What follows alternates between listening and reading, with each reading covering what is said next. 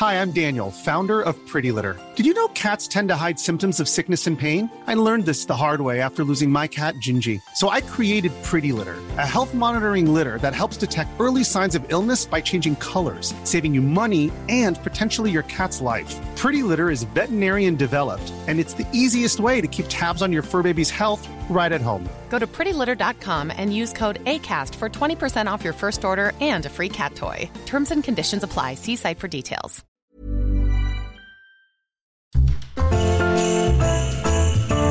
Heraldo Radio, la H se lee, se comparte, se ve y ahora también se escucha.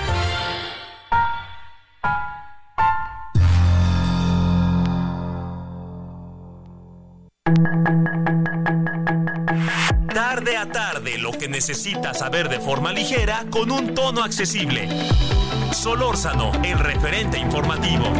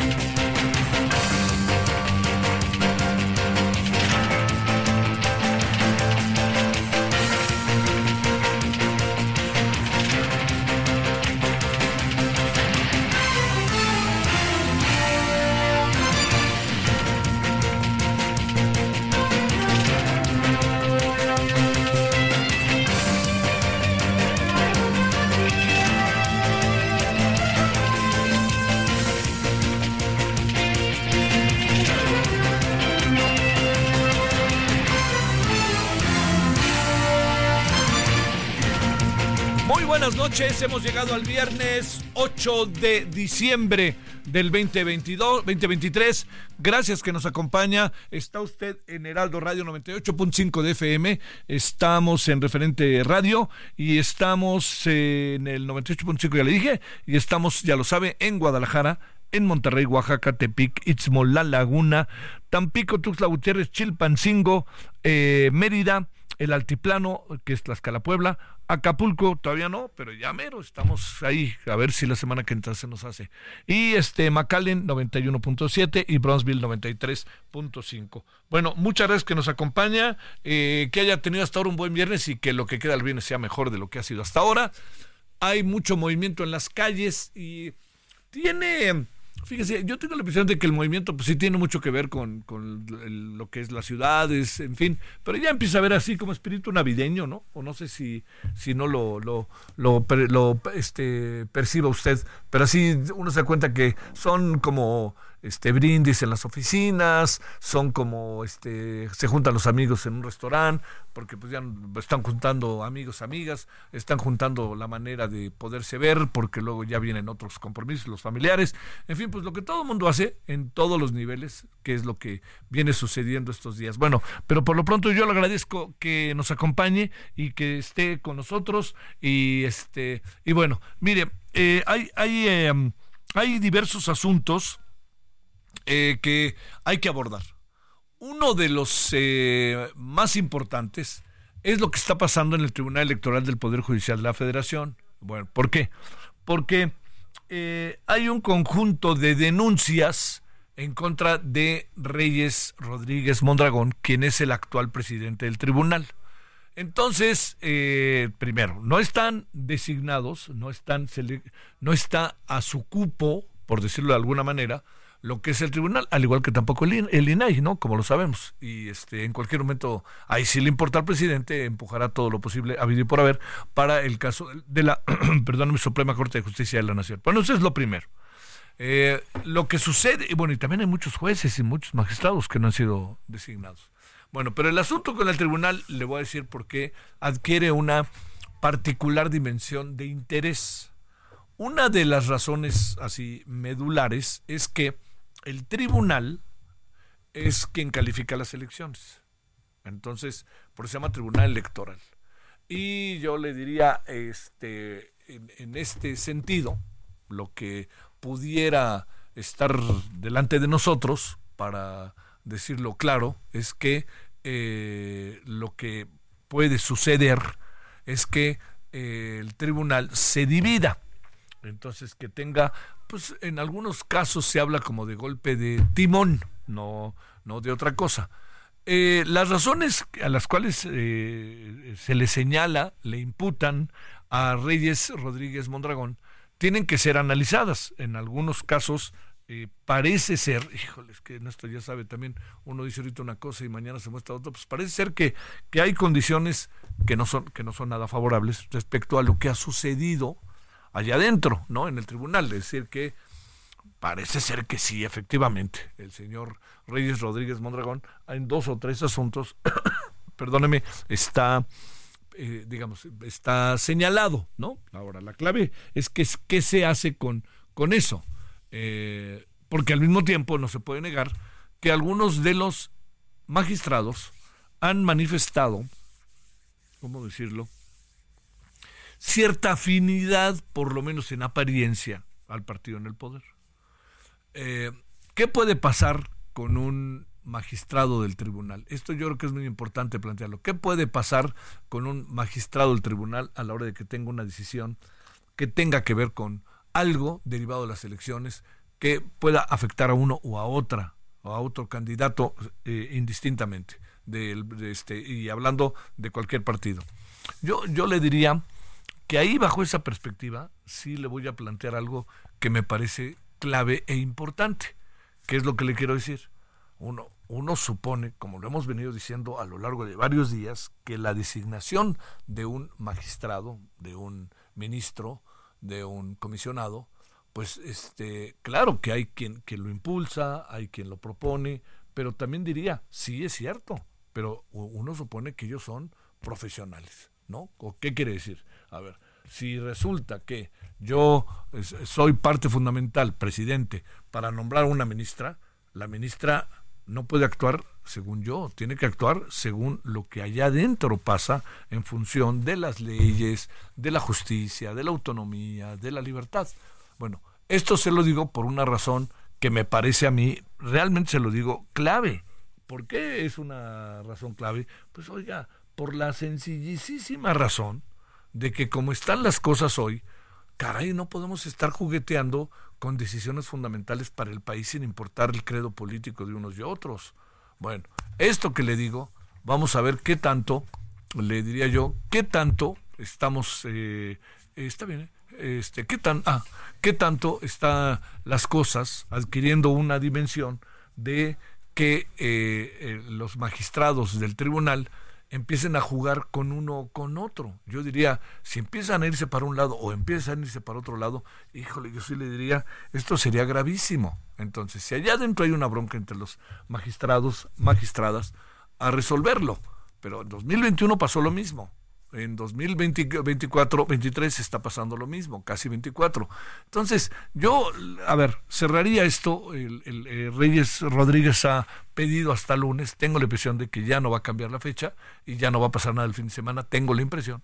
Lo que sí tendríamos que hacer es que el próximo lunes pues caramba, que prevalezca la sensatez, la pausa y podamos definir, que se puedan definir muy bien si se ve el señor Reyes, qué significa que se vaya y quién llegue en su lugar. Eso, le diría yo, es la clave de este asunto, es central, es fundamental este asunto para poder tener un proceso que no tenga tanto ruido en, el, eh, en lo que corresponde al proceso electoral del 2024. Porque el proceso electoral, mire, el proceso electoral del 2024 lo hemos visto nosotros de, de muchas eh, maneras, ¿no? Lo hemos visto eh, así que de, de, varias maneras en el sentido de todo lo que hay. A ver, una variable muy importante, va a ser el proceso electoral más grande en la historia de México, eso es lo primero.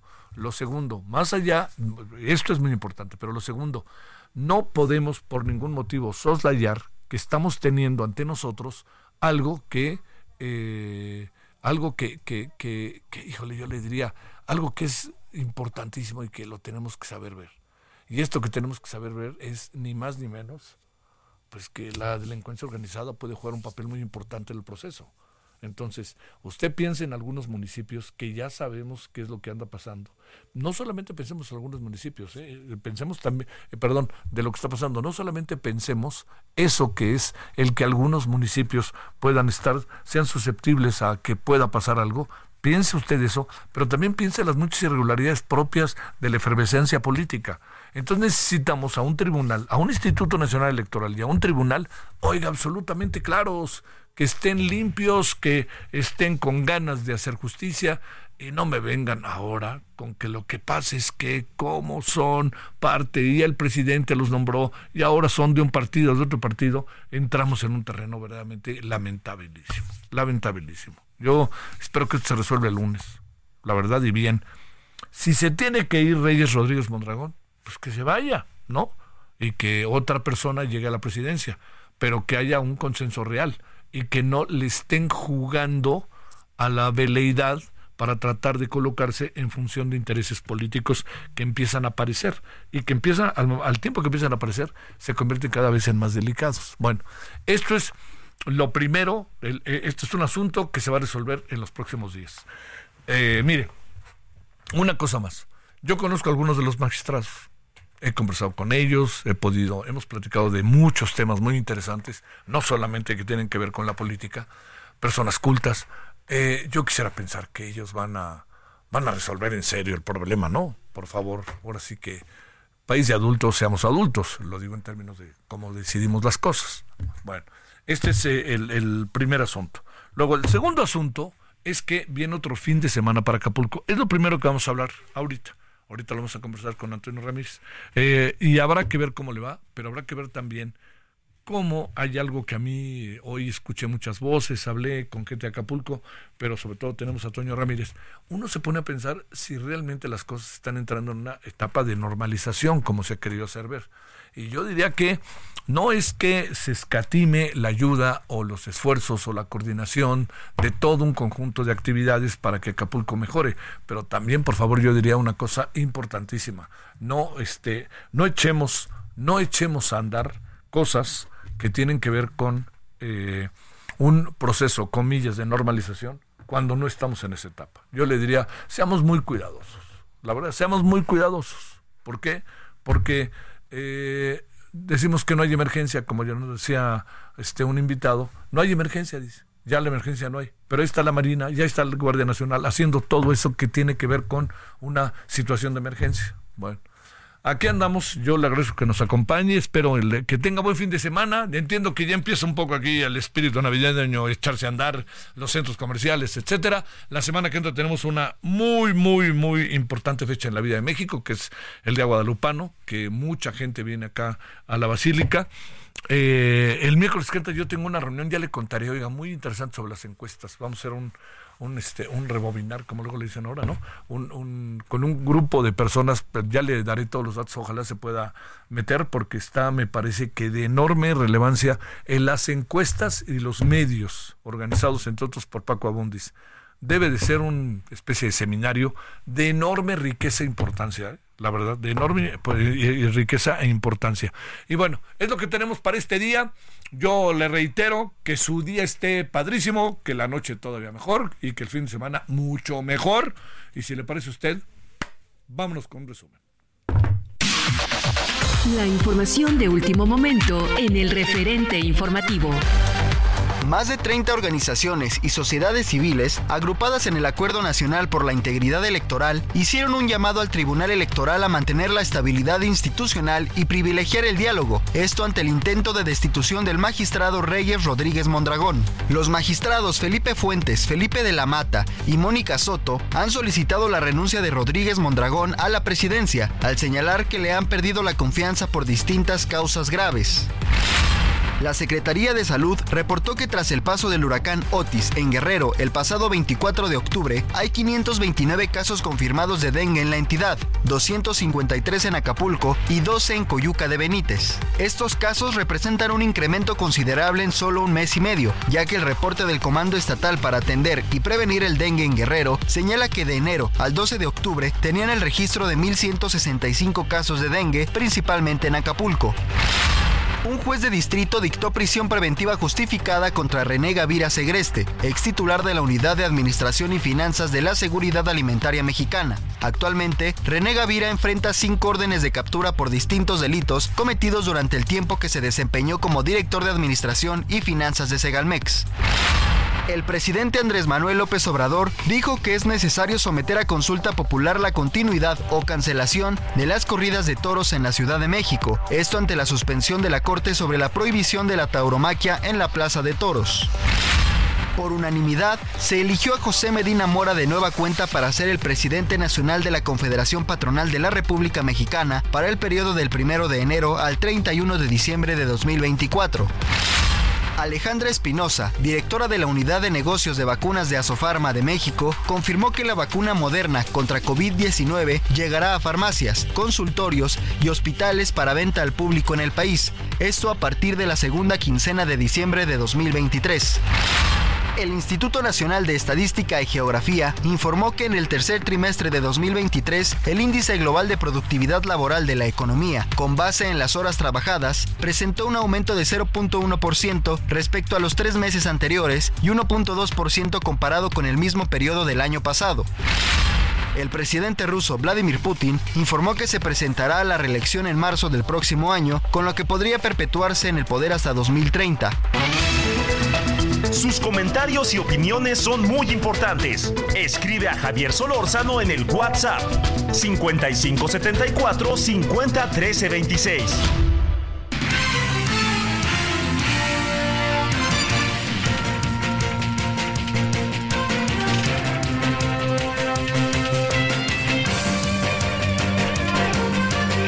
Tenemos al rato sobre el tema de, de la el tema de, de Segalmex, la detención de un personaje llamado René Gavira, que todo indica es un personaje de enorme relevancia. Pero, ¿qué tal si le digo lo siguiente? Tengo la impresión, sí, claro, es de relevancia, ¿eh? Ayer lo vimos, Iván Alamillo nos lo dijo, este, gente que ha investigado a morir todo este asunto y ha estado, ya sabes, es una metáfora, ¿no? Que ha estado ahí, ahí, viendo, viendo, viendo, perdóneme, pero lo que le quiero decir en este sentido respecto a lo que es la investigación, la investigación que dio pie a lo que se vino después, es que el señor eh, este, eh, René Gavira no fue detenido hasta donde se sabe. Hasta donde sabe, se entregó, que es diferente. Es diferente porque esto es importante eh, eh, es importante decirlo porque no, no, no, no sé qué tanto, es un terreno, entiendo, de lucubración muy alto, pero no sé qué tanto eh, lo sucedido se debe a que estamos en, una situación respecto a esta a esta entrega de que no se hicieron muchos trabajos para ir a buscar al señor René Gavira y al final se le fue cercando, pero todo indica que todo este tiempo vivía en la Ciudad de México, ¿no? Entonces, aquí es voluntad o no de ir tras él por las responsabilidades que se le imputan, que sin duda todo indica que las tienen. Entonces, al ratito hablaremos de ello. Creo que sí vale la pena detenerse. Y, también hay otro asunto que tiene que ver con uno de los hijos del presidente, Andrés. Eh, una investigación que hizo eh, Mexicanos contra la Corrupción y Latinos. Eh, en este caso, yo le quiero plantear que el gran problema que, está ahí es que todo indica que son las relaciones del hijo del presidente lo que permite que otra persona, no estoy diciendo que el hijo del presidente se lleva la lana ni cosa parecida, pero son las relaciones del hijo del presidente en relación al papel que juega su papá, o sea, el señor presidente, etcétera, lo que da pie a que un amigo cercano de él pueda acceder a toda una serie de negocios con componendas. O sea, a ver, dicho de otra manera, hoy el presidente dijo, este no, este mi hijo no está en esto, o sea, etcétera, pues un amigo de él se hizo rico y qué, qué, tiene que se haga rico. Y de nuevo volvió a hablar del salario de Loret de Mola.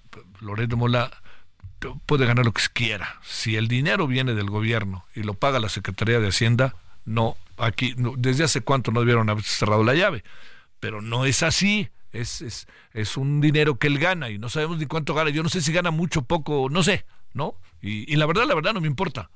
Pero lo que sí creo es que si es dinero bien habido, como es demostrable, porque si no, usted no cree que la unidad de inteligencia financiera, el SAT hubieran ido tras él, seguramente han ido tras él y no le han encontrado, porque hay un pago de impuestos, de obligaciones fiscales que seguramente cumple la empresa en la que él está, sus artículos en Universal y él, ¿no? Bueno, pero lo que sí no puedo dejar de pasar por alto es que no, no, a veces no necesariamente son las personas directamente las que se ven inmiscuidas en los hechos de corrupción se ven como elementos colaterales, lo que no les quita responsabilidades. Ojo con eso. Entonces, pues habrá que investigarlo.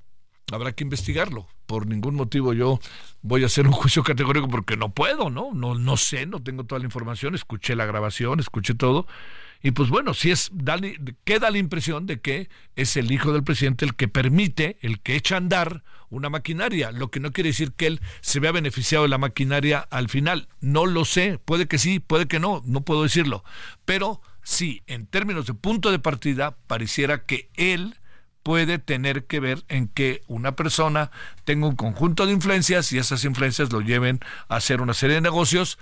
Si son lícitos o ilícitos es lo que hay que discutir. Si son lícitos, creo que han de ser lícitos. La clave del asunto es cómo se consiguen los negocios. O sea, yo no dudo que se pague lo que se tiene que pagar, que él pague los impuestos, todas estas cosas. Aquí el asunto es por qué el amigo del presidente y no otro no hay otra persona que pueda hacerlo, etcétera. Ahí es donde estamos trabados y yo diría, ese es un poco como lo que el presidente trató hoy de justificar, pero está la otra, el entorno es clave para muchas cosas y ahí andamos. Y dicen que la segunda parte vendrá hasta enero. Bueno, vámonos a las 19.21 en Lora del Centro. Mayeli Mariscal, cuéntanos, Mayeli, muy buenas noches, ¿cómo estás?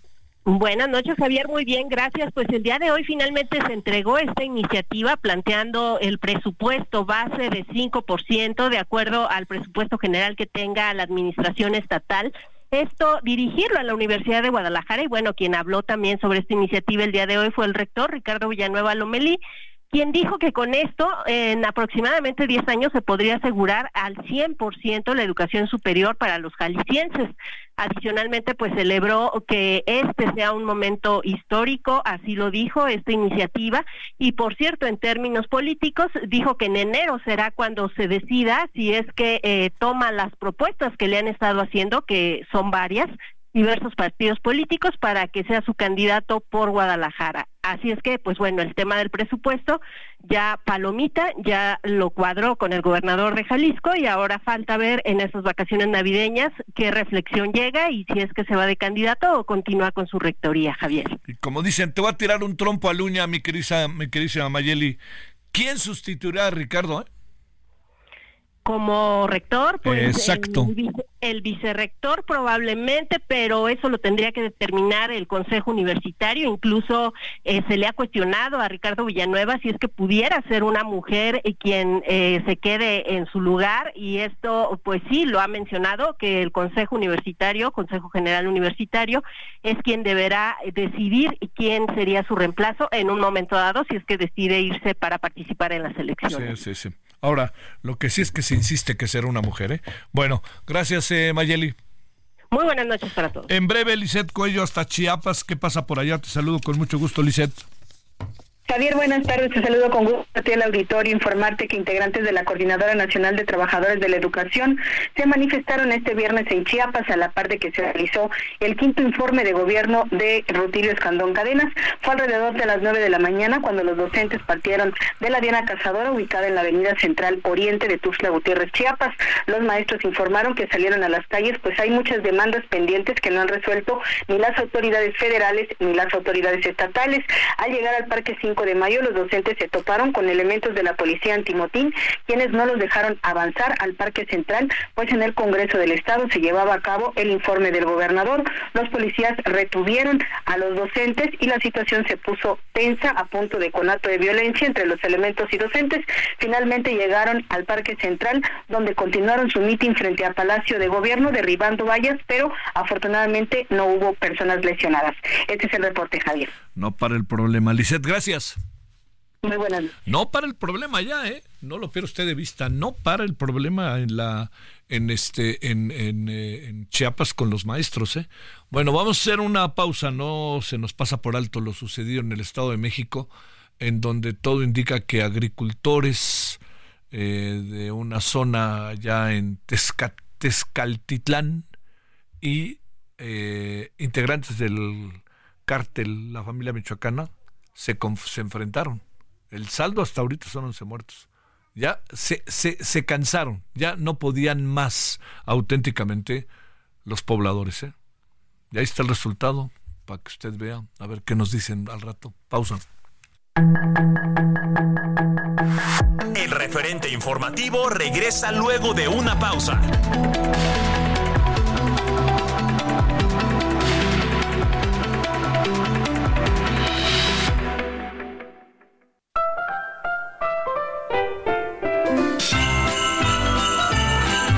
Heraldo Radio, una estación de Heraldo Media Group.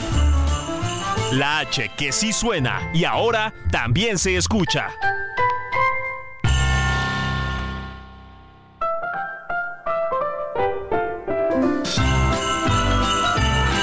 Heraldo Radio, una estación de Heraldo Media Group. La H que sí suena y ahora también se escucha.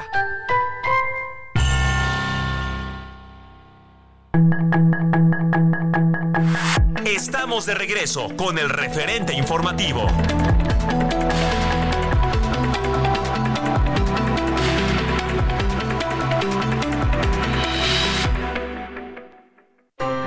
Sigue creando momentos únicos con Ford.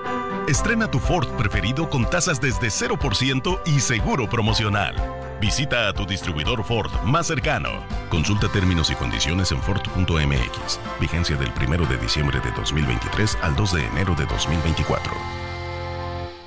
En Aguascalientes tenemos educación de primera, con la enseñanza del inglés como segundo idioma, plataformas educativas de vanguardia, conectividad de Internet gratuito en cada rincón del estado. En educación, Aguascalientes es el gigante de México. Sigue creando momentos llenos de estilo deportivo con Ford Escape híbrida. Estrena a 24 meses sin intereses y seguro promocional. Visita a tu distribuidor Ford más cercano. Consulta términos y condiciones en Ford.mx. Vigencia del 1 de diciembre de 2023 al 2 de enero de 2024. En el referente informativo le presentamos información relevante. Dan prisión preventiva a René Gavira, exdirector administrativo de Segalmex. Movimiento Ciudadano descarta pactar con Morena.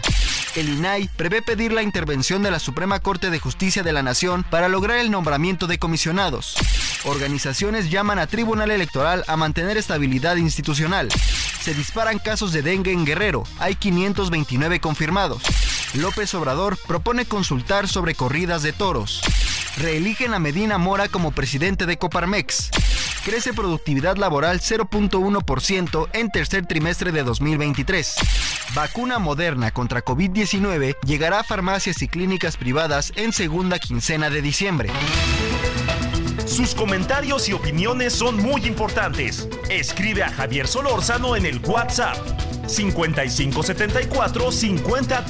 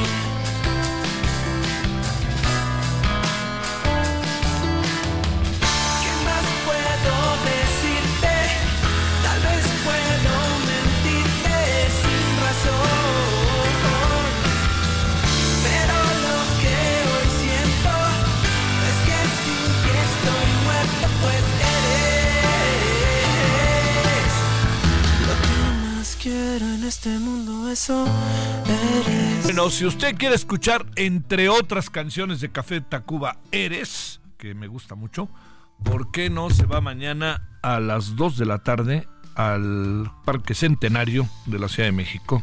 Porque ahí va a estar Café Tacuba. ¿De qué se trata? ¿Por qué razón? Van a estar en el Parque Bicentenario, por si anda de por aquí en la Ciudad de México. Ya están poniendo puestos, creo que en reforma de Navidad. El, el jueves todavía no, pero parece que este fin de semana ya los ponen. Entonces me refiero, hay muchas cosas como para hacer. Puede ir a ver, darse una vuelta por reforma, ve ahí los...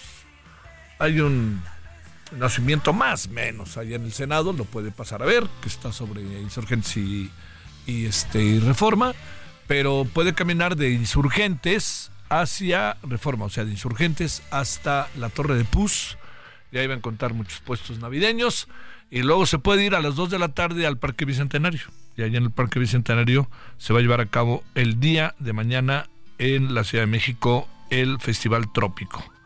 Todas las ganancias de este encuentro, todas, serán donadas a los damnificados por el huracán Otis allá en Acapulco y en Coyuca de Benítez.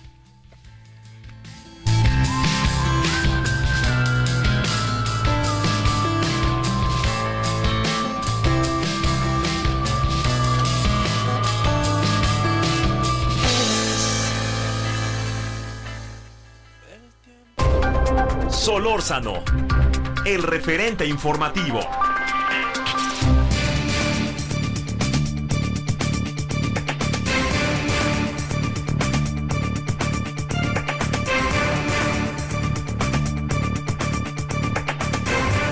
Hay, hay, hay un bloqueo sobre la unidad de reforma en los dos sentidos, ¿eh? Ahí, pues póngase a las vivas, ¿no? Y por ahí, por el rumbo creo que de la, de la Glorita de la Fuente, por ahí del, no, por ahí, este, por este árbol que nomás no levanta, este, pues ahí, ahí le encargo para que este, usted se ponga a las vías, pero sí está terrible por el viernes y el tránsito por el bloqueo. Bueno, ahí al rato a ver qué nos dicen nuestros reporteros viales, ¿no? A ver qué nos plantean. Bueno, vámonos a dónde? Vámonos con eh, Mariana Sendejas. Sí, vámonos con Mariana Sendejas. Ella es investigadora de la, de la iniciativa de transparencia y anticorrupción del TEC de Monterrey. Querida Mariana, gracias por tu tiempo en viernes. ¿Cómo has estado? Muy buenas noches. Pues muy bien, eh, eh, Javier, personalmente, pero un poco escandalizada con todo lo que está sucediendo en nuestra vida política, como que cada vez me quedan los ojos más de plato con, con todo lo que vivimos, pero a tus órdenes, Javier, como siempre, y un, un honor que nos vuelvas a hacer el favor de invitarnos. Gracias, a ver, te planteo, tienes los ojos cuadrados, ¿por qué? ¿Por Segalmex, por el Tribunal Electoral, por lo que hace Movimiento Ciudadano, o porque perdieron los Pumas, o por qué? Mira, por todas esas cosas en conjunto. Sí. Pero mira, que la, el, mi, mi, o sea, mi más fuerte escándalo, ¿no? El, el, que viví como de manera muy, muy personal porque soy, eh, tengo una fuerte confianza, ¿no? En el Poder Judicial de la Federación, en la Suprema Corte. Sí. Y la renuncia del ministro Saldívar me parece que es, eh, pues ya no sabemos ya qué más esperar, ¿no? En nuestra vida política. Creo que eh, esa jugada eh, es de las jugadas como más, pues más, más, más sucias, ¿no? Más, eh, más tristes, ¿no? Por lo que hace también a, a, a, los miembros del Poder Judicial y por lo que hace también a nuestra democracia, ¿no? y que alguien con, esa investidura deje ese puesto para unirse a un proyecto político faltándole poco tiempo para terminar su mandato y que de esa forma se pueda elegir a alguien también afín a la 4T, pues es para mí muy triste, muy lamentable. Bueno, vámonos al otro tema. Prisión preventiva René Gavira Segreste por el desfalco a Segalmex. todo indica que no fue detenido, sino que se entregó. Pero a ver, construyamos, recordemos eh, a través de, de, tu voz, Mariana, lo que significa este, esta, esta, bueno, más que esta entrega, pero sobre todo esta prisión preventiva y todo lo que viene. Y me pregunto, un, un, señor que es presidente de México dijo, es difícil que los actos de corrupción el presidente no sepa nada. Adelante.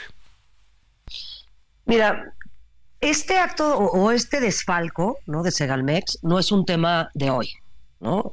Eh, nuestros compañeros de Mexicanos contra la corrupción en la impunidad lo han puesto sobre la mesa desde hace años. ¿no? O sea, la primera noticia que tuvimos de mexicanos fue por ahí de 2020, cuando este señor deja el cargo por precisamente señalamientos de corrupción. ¿no? Y el presidente desde entonces, ay no, y aquí no hay corrupción, y no somos los de antes, y no somos, eh, ya sabes, ¿no? Todo diferente, y las escaleras para arriba y para abajo, etcétera, etcétera. Y es hasta hoy, cuando este señor se entrega, que entonces sí reconoce que es como el único acto de corrupción que se ha presentado en su gobierno y reitera que no va a haber impunidad. ¿no? Eh, eh, como que todo esto está enredado y, concatenado con, te digo, ¿no? Como, con muchos actos que precisamente, pues yo creo que le hicieron manita de coche a este señor, oye, entrégate, porque pues estamos en un momento en el que tenemos que decir precisamente que vamos a perseguir la corrupción a toda costa, ¿no? Y también se da, fíjate Javier, eh, en un momento en el que justamente a la exsecretaria Rosario Robles ya le dictan finalmente sentencia absolutoria, ¿no? Entonces dices, bueno, qué locura, ¿no? Este, por un lado, la, la, principal, ¿no? Señalada políticamente por el tema de la estafa maestra es ya absuelta, ¿no? Por, por, por las autoridades jurisdiccionales. Y por el otro lado, tenemos a este señor que se entrega, ¿no? Para hacer frente a estas acusaciones de un desfalco que es, pues, mucho peor que el señalado de, de la estafa maestra, ¿no? Entonces, como que todos decimos, híjole, no, pues vamos a ver qué va a pasar justo, eh, de, permíteme la redundancia, al pasar los años, ¿no? O sea, Oye, es este momento, sí. este momento político, se entrega este señor, este, bueno, ya todo el mundo dice, wow, no, claro, no va a haber esta impunidad, ya estamos tras él y las investigaciones y esto y el otro, pero ¿dónde está el dinero? ¿No? Eso es justamente lo que nuestras autoridades encargadas de procuración de justicia no logran hacer. Oye, eh, Mariana, por otra parte, de repente no sé por qué tengo la impresión, puedo estar evidentemente equivocado, que como que anda en, en, en una delgada línea, como diría este, la vieja película, este de Tom Hanks, de Spielberg, este, no, no, esa no era de Spielberg, perdón, era de este Sí, sí creo de Tom Hanks, perdón. Este, pero lo que, eh, lo que me, la impresión que me da es que en cualquier momento un señor que se llama Emilio Lozoya puede estar fuera. También, por supuesto, ¿no? Y, y, el gran error también de Emilio Lozoya, este, pues fue haberse paseado en el Hunan, pues como si nada estuviera sucediendo, ¿no? Porque si tú recordarás, y todos, bueno, no sé si todos, ¿no? Siempre cometo ese error, ¿no? Pero tenemos una gran expectativa de cuando Emilio Lozoya fue extraditado a México, pues que fuera a prisión precisamente por todo ese tema del que se le señalaba. ¿Y qué pasó? Que el señor ni siquiera asomó la nariz este por la prisión. Eh, fue una opacidad tremenda su primera audiencia, que supuestamente llegó enfermo de anemia, de no sé cuánta cosa, y su error, y lo que yo creo que puso pues, de los nervios de punta al presidente, fue que se andara paseando, pues ahí cenando en, grandes restaurantes de lujo. Y sí, puede ser que muy pronto lo veamos en libertad. El tema es que, claro, ¿no? El presidente, pues ahorita no se quiere, no se quiere dejar, ¿no? No quiere soltar como esa eh, visión o esa apariencia de que se hace justicia contra la corrupción en México. Y pues la verdad, este Javier, si nosotros vemos eh, los números, ¿no? Los números en cuanto a denuncias, en cuanto a carpetas que se abren en las fiscalías anticorrupción y que finalmente llegan ya ni siquiera a una sentencia condenatoria, a una formulación de imputación, pues es una caída estrepitosa. O sea, nuestras autoridades de procuración de justicia no logran tener las capacidades suficientes para armar los casos que finalmente lleven, déjate una sentencia este, condenatoria, porque no es una cosa de tener a la gente en la cárcel, sino es que se restituye el daño que se hace al erario, Javier. Y no hemos visto, pues, muy poco de eso, ¿no? Si, si alguna fiscalía eh, en, México ha destacado por, por rescatar o por recuperar activos es la, la, de Quintana Roo, pero de ahí en fuera, pues todas están pues muy por debajo de las expectativas. A ver, ahora salió, se dio a conocer ayer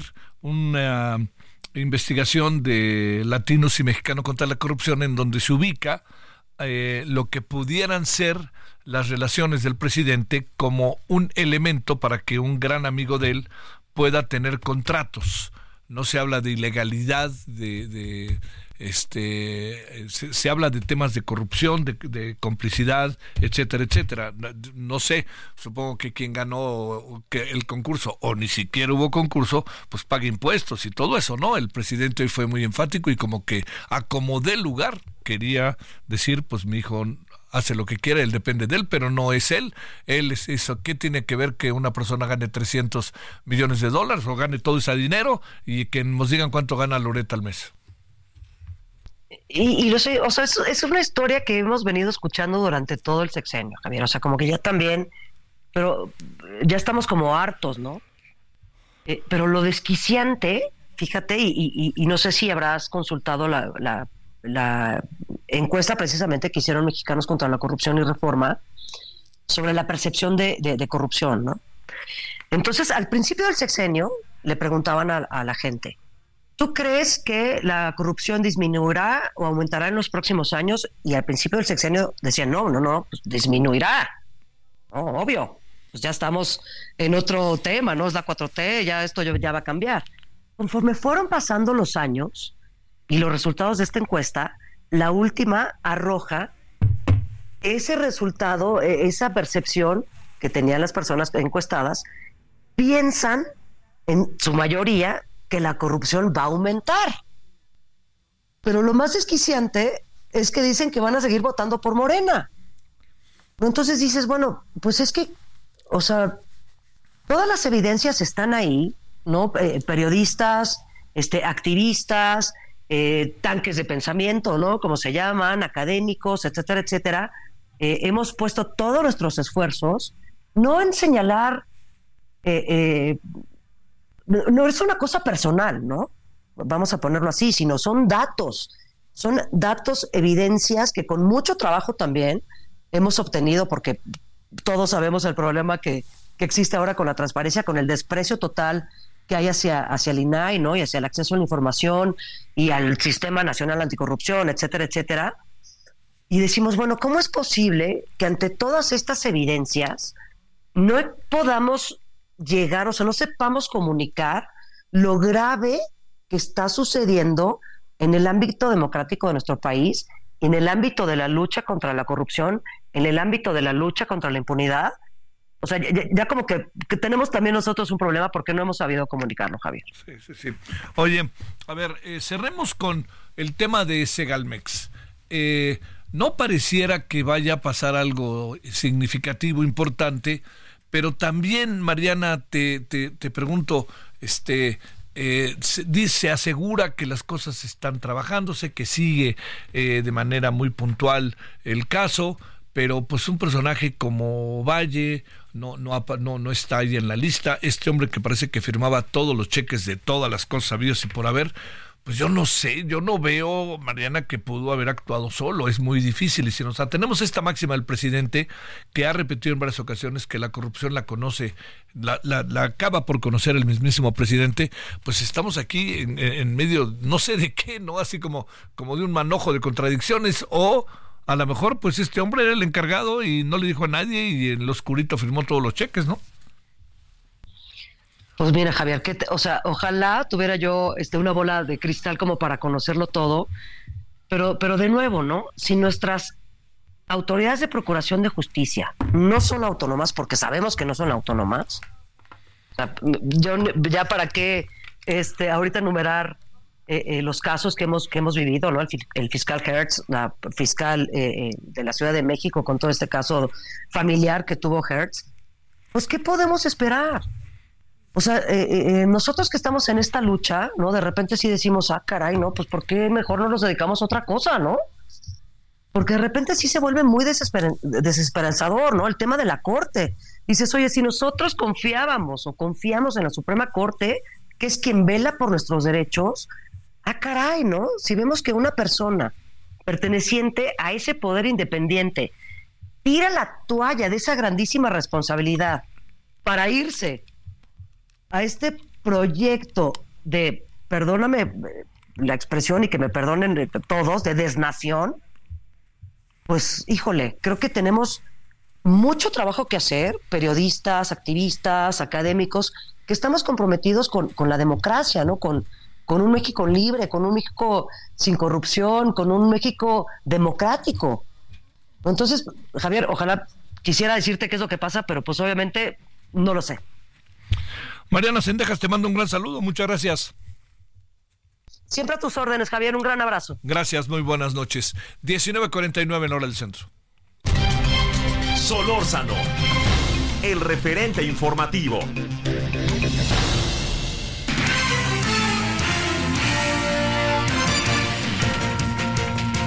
Javier Ruiz, ¿Qué es lo que pasa, nuestro reportero vial? ¿Qué pasa ahí en Reforma que parece que es una locura en los dos sentidos, ¿no? Adelante, Javier. Así, así es, Tocayo, ¿qué tal? Excelente noche. Teníamos un bloqueo justamente sobre Paseo de la Reforma, llegando a la zona de la Avenida Florencia, donde está el Ángel de la Independencia, y también llegando a las inmediaciones de la Huehuete, aproximadamente 50 pues eh, personas todas ellas de la comunidad Mazagua están exigiendo pues que les dejen colocar pues sus puestos que año con año colocan pues principalmente en el paseo de la, de la reforma algunas artesanías que venden y en estos momentos pues ya fue abierto en dirección hacia la avenida de los insurgentes es decir quien deja atrás el circuito interior pues poco a poco podrán ir avanzando. Sin embargo para quien desea llegar hacia el auditorio nacional hacia la zona de periférico procedente de insurgentes aquí todavía bueno, ya oyó que lo que se está buscando es que estén eh, ya ahorita se cortó, ahorita volvemos a tener comunicación con él,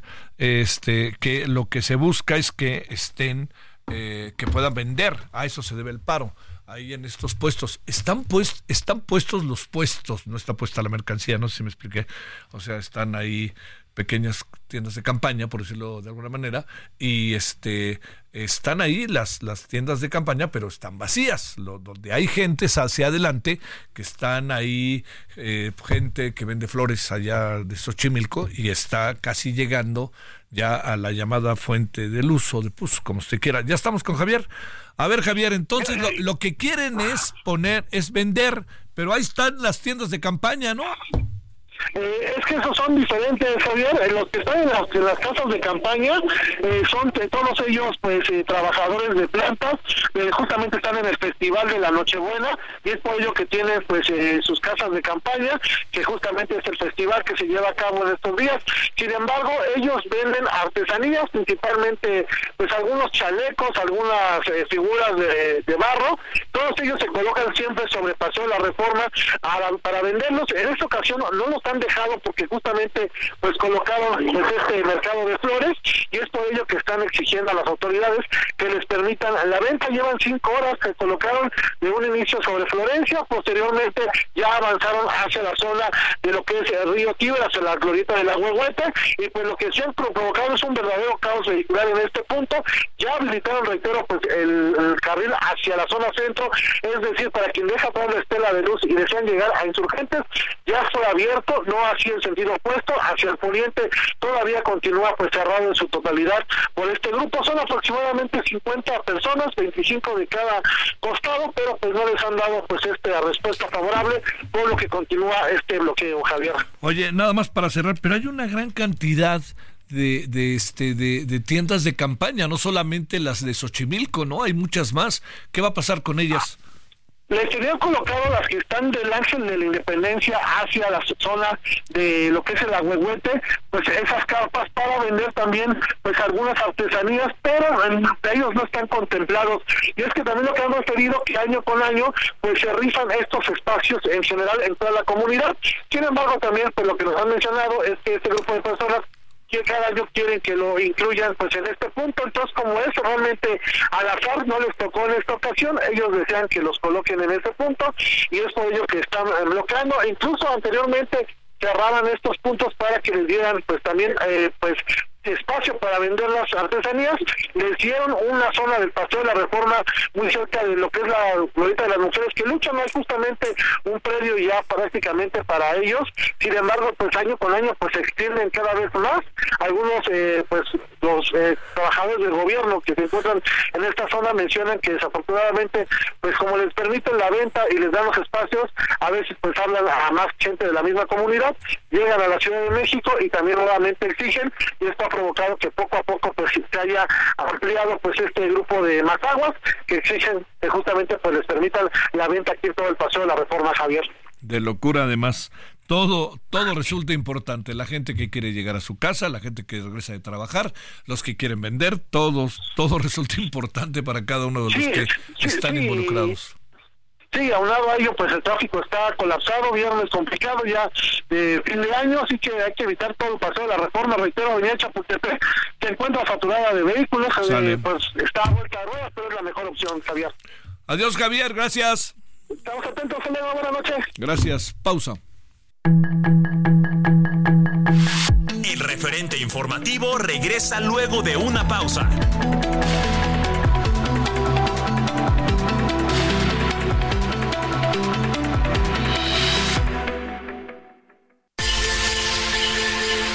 Escucha la H, Heraldo Radio.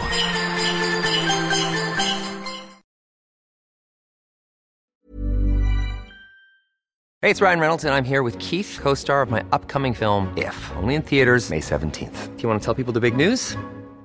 All right, I'll do it. Sign up now and you'll get unlimited for $15 a month in six months of Paramount Plus Essential Plan on us. Mintmobile.com slash switch. Upfront payment of $45 equivalent to $15 per month. Unlimited over 40 gigabytes per month. Face lower speeds. Videos at 480p. Active Mint customers by 531.24 get six months of Paramount Plus Essential Plan. Auto renews after six months. Offer ends May 31st, 2024. Separate Paramount Plus registration required. Terms and conditions apply if rated PG.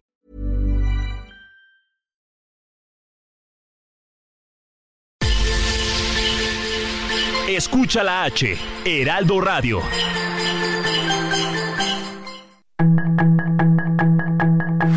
Estamos de regreso con el referente informativo.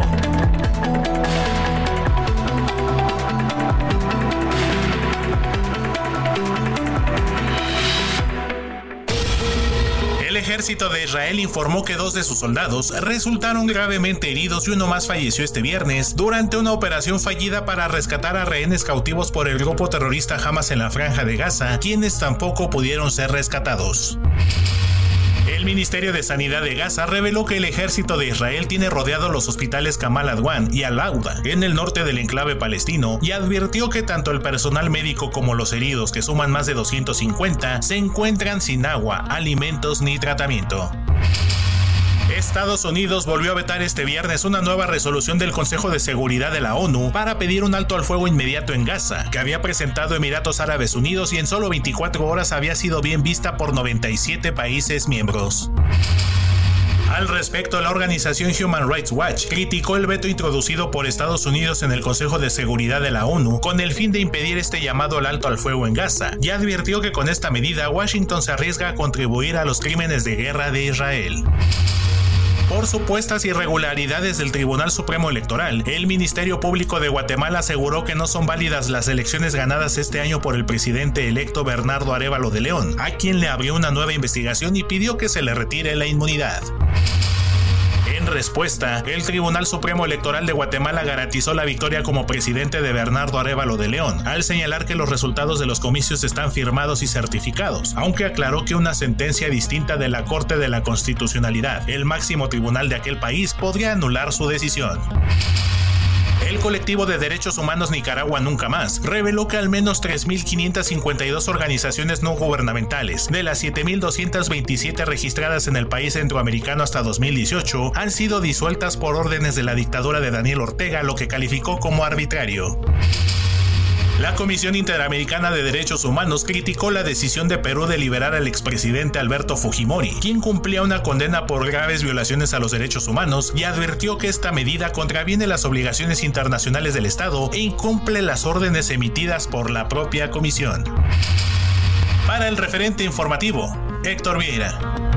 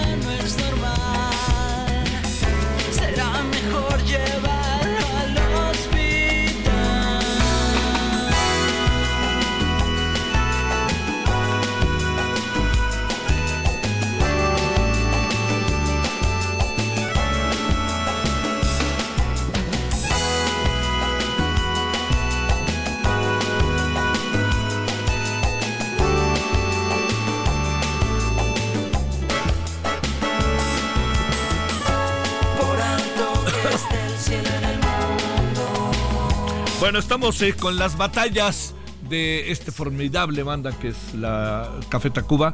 Eh, si usted lo quiere ver mañana a las 2 de la tarde en el Parque Bicentenario, dése una vuelta. ¿Por qué? Porque todo lo que haya sobre este de, de- de las entradas va directito a los damnificados en Acapulco, a toda la gente en Acapulco. Entonces ojalá se dé usted una vuelta.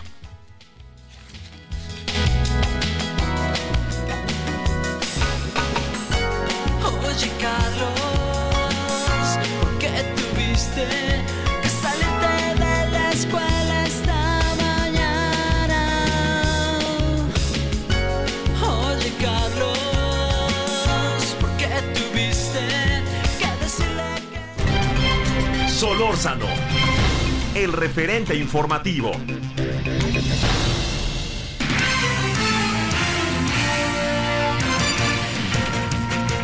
eh, de seguir con la, información.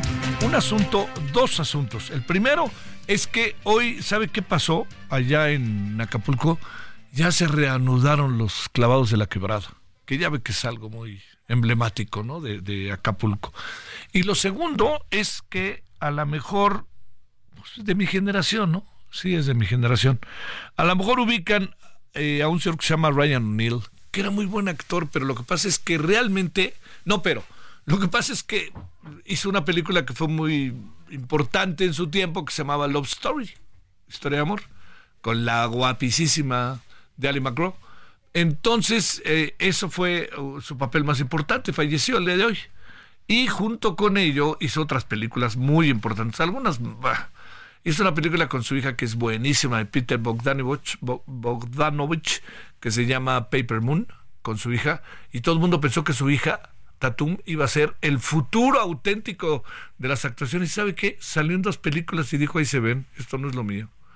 Y luego hizo otra película que a lo mejor eh, mucha gente la conoce, que es una formidable película llamada Barry Lyndon de Stanley Kubrick, pero formidable. Y hizo otras películas, pero esas tres lo pusieron en primer plano porque era galanazo. Brian O'Neill, que luego se casó con Barbara, con Farrah Fawcett. En fin, bueno, ahí tiene usted un gran actor que se va, que falleció esta mañana. Y lo otro, que no perdamos de vista, que es lo que le decía en un primer momento, que este que el eh, que ya está otra vez tirándose clavados en Acapulco, que es buena noticia. Bueno, 20 con 7 en hora del centro. Solórzano, el referente informativo.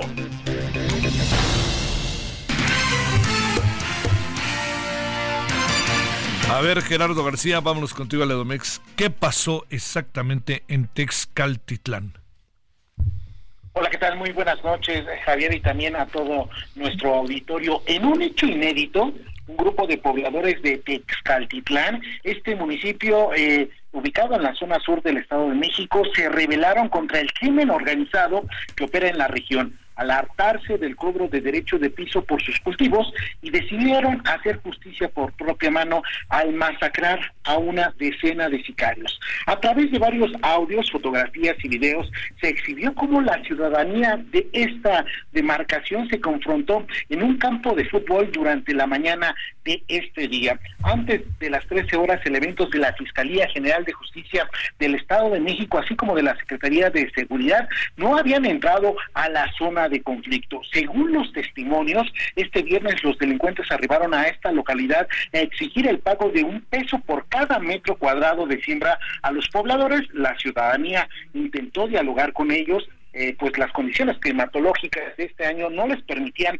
eh, cosechar sus productos agrícolas y no cumplir con este cobro. Ante las amenazas del grupo armado, integrado por al menos cinco delincuentes que llegaron primero, los habitantes de la comunidad se organizaron para enfrentarlos en los campos de fútbol, donde fueron citados para entregar el pago de esta extorsión. Los delincuentes no aceptaron la explicación de los agricultores, amenazaron con asesinar a inocentes si no entregaban este dinero y fue en ese momento en que los habitantes hicieron frente a este grupo de 10 eh, personas en tres videos a los que tuvimos acceso con duración de un minuto con 34 segundos, otro de 34 segundos y otro de 57 segundos. Se observa el momento de este hartazgo y cómo los delincuentes detonaron las armas para ahuyentar a la turba, pero sin éxito. Los pobladores privaron de la vida a los delincuentes quienes iban en su mayoría con equipo táctico y también con vehículos eh, a los que utilizan eh, la milicia. Con escopetas y herramientas de cultivo, eh, estos ciudadanos se armaron y algunos de ellos eh, resultaron heridos con impactos de balas. Sin embargo, estos videos que se comparten, que ya están en redes sociales, realmente pues demuestran con la crudeza con la que tuvieron que armarse y defenderse y matar a estos presuntos delincuentes. En el lugar, la mayoría de los cuerpos fueron calcinados. Junto a ellos, cuatro unidades también fueron alcanzadas por el fuego de una moto y entre las víctimas de acuerdo a los testimonios y a un video que está circulando en redes, eh, sería uno de los líderes con el mote de El Payaso. Más tarde, Javier, y también auditorio, la Secretaría de Seguridad confirmó el hecho e informó que perdieron la vida solamente y se reconocieron ocho supuestos sicarios, así como tres vecinas de la comunidad y detallaron que al lugar llegaron elementos de la Policía Estatal en coordinación con la Guardia Nacional y las autoridades ministeriales. Así es como están las condiciones en estos momentos. Ya eh, se desplegó todo un operativo en este municipio, reiteramos, de Texcaltitlán, ubicado en la zona sur, en donde hay que recordar que opera eh, el crimen con orígenes en Michoacán, con esos orígenes y, que ha tenido control de esa zona ya por hace varios años. Sin embargo, se encontraron con este hartazgo y sucedieron estos hechos, Javier. Bueno, a ver, este nada más para, para tratar de entender. Eh, ocho personas se dice muertas por estos hechos violentos, también se habla de once, pero la pregunta es, eh, ¿Qué pasa con este cártel, con estos personajes? Porque viene un segundo momento, ¿no, Gerard, este, Gerardo? Yo creo que puede venir un segundo momento igual o más violento, ¿no? Si los, si el nar, si el narco, si el, la familia michoacana quiere pasar otra vez a la ofensiva, imagínate, ¿no? ¿Qué va a pasar allá adentro? ¿Tú qué piensas?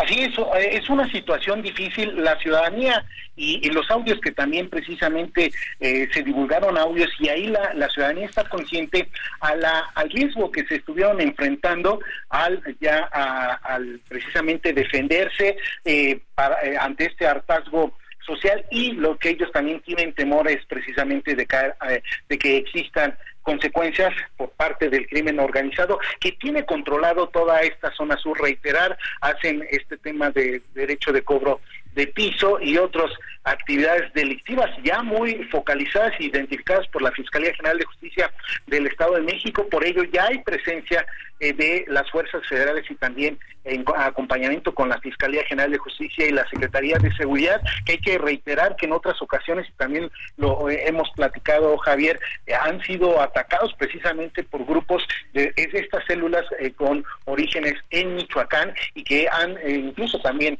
han sido asesinados elementos de, de seguridad y también de justicia y que esta situación es complicada y es uno de los retos que va a tener que afrontar esta nueva administración, llevar la tranquilidad a esta zona zona sur, que en todo este año no ha parado de operativos por parte de la Fiscalía General de Justicia, que ha llevado eh, o que ha derivado en detenciones de sus principales líderes de estas células y que también en incautación de varios inmuebles, sin embargo, ahí está esta situación que hoy que pasa en Texcaltitlán, era una zona que ya no habían pasado hace varios meses algún hecho violento, sin embargo, con esto se encienden las alarmas y sí, como bien lo indicas, hay un riesgo latente de que pueda suceder otros eh, episodios a partir de que la delincuencia fue parada por la ciudadanía. Oye, a ver una última pregunta, Gerardo.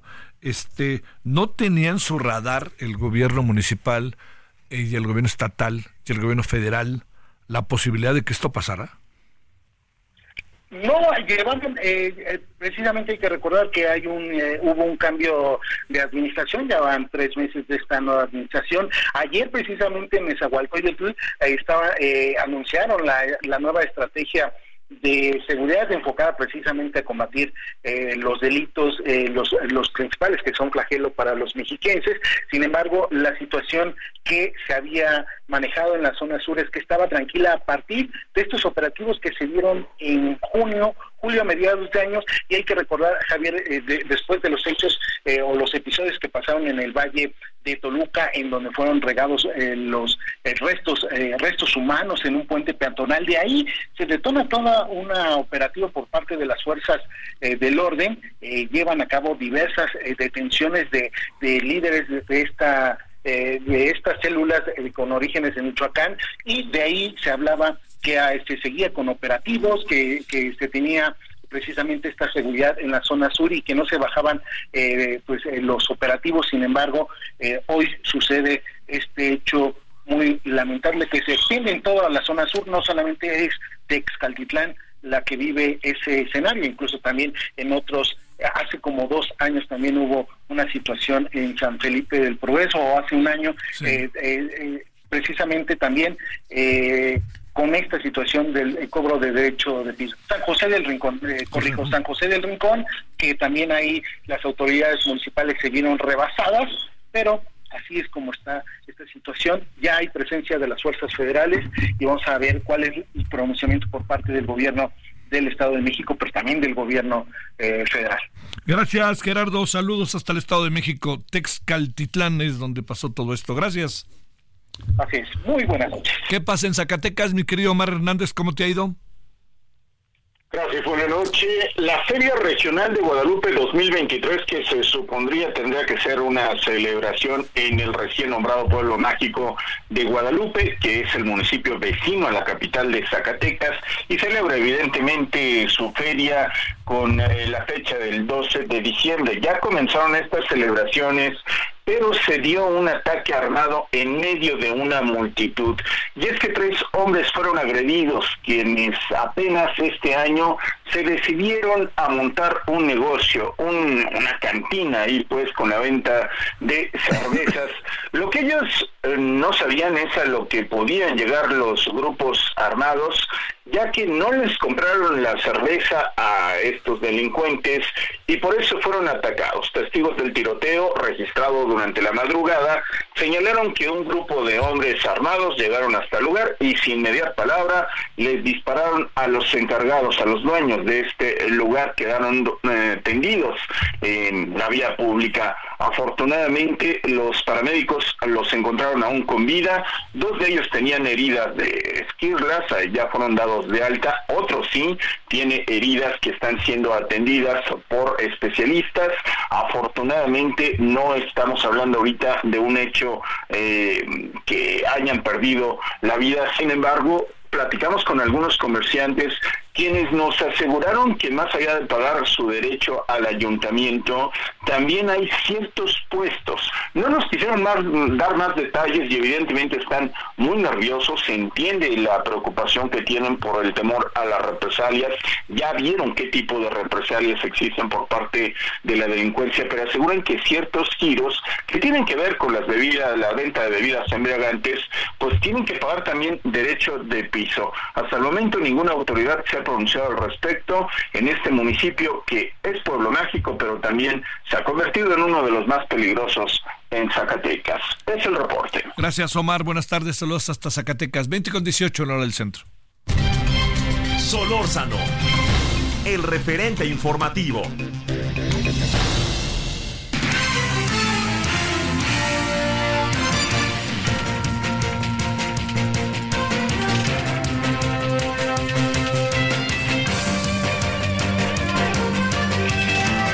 Queremos agradecer a Alberto Guerrero, Guerrero Baena. Gracias que estás con nosotros, Alberto. Él es director en política eh, de seguridad por la Universidad de Sussex, consultor en seguridad.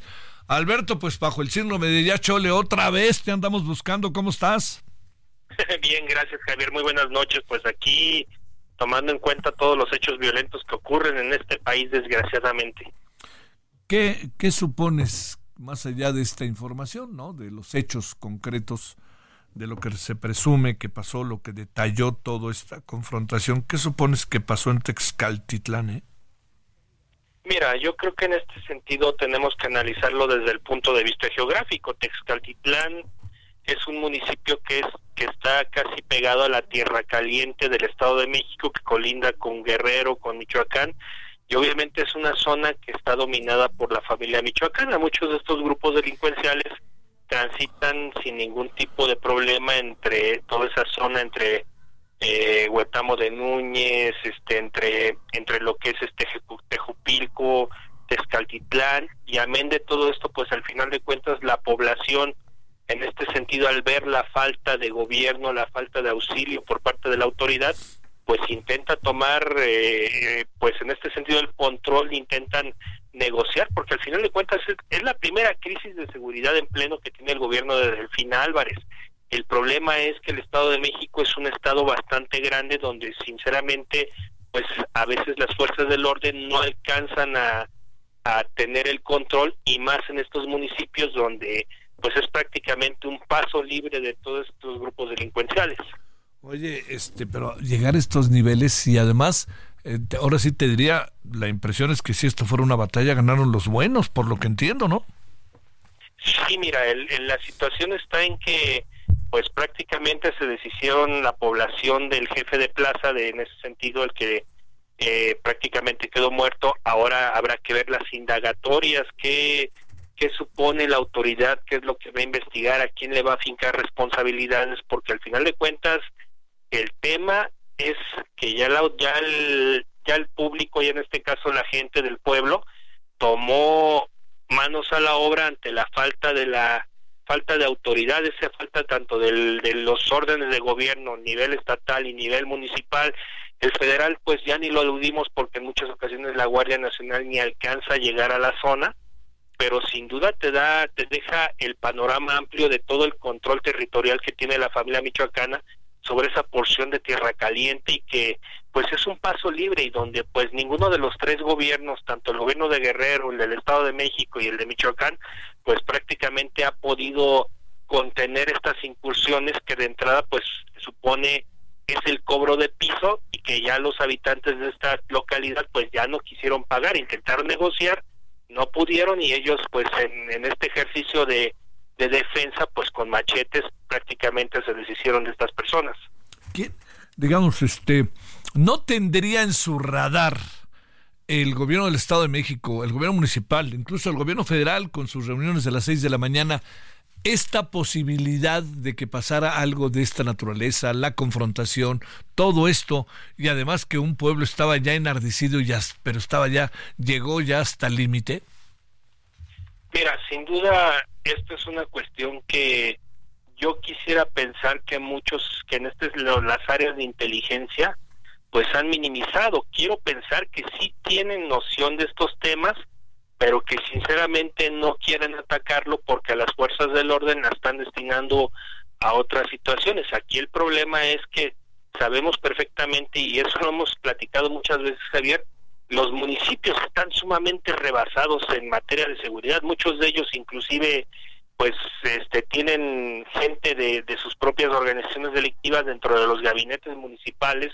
Por el otro lado, el gobierno del Estado de México, pues sin duda yo creo que no tenía la noción de cómo estaba la situación en esa zona de tierra caliente que les corresponde a ellos, también de que se supone que tendrían que deberían de tener una estrecha colaboración con Alfredo Ramírez Bedoya, con Evelyn Salgado, pues para atacar el tema en la zona, lo cual no está sucediendo y que pues al final el pueblo en este acto de defensa pues sin duda tomó el control y habrá que ver en este sentido las próximas represalias que pueda tener este este cártel de la familia michoacana porque también en otro aspecto que hemos platicado pues se acabaron los jefes de plaza pero es como una reproducción inmediata surgen nuevos surgen nuevos cuadros y van a llegar a querer tomar el control otra vez de la zona y es donde ahí sinceramente tendría que ejercer el control tanto el gobierno del estado como el gobierno federal, que es donde la quien los órdenes que les corresponde.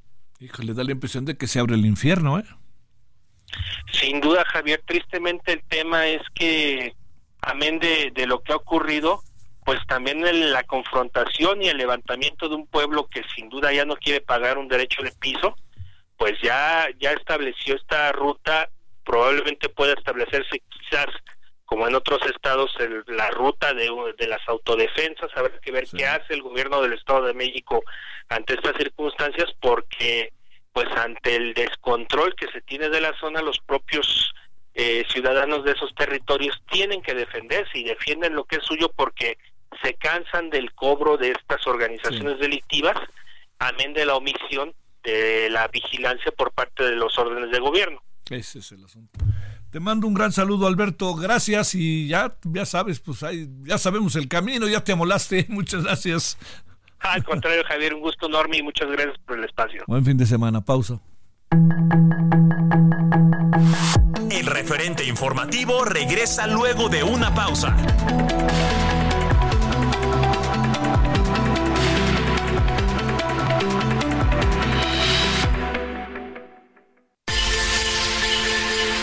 Escucha la H, Heraldo Radio.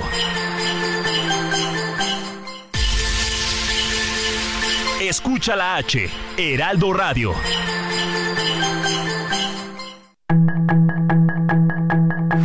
Estamos de regreso con el referente informativo.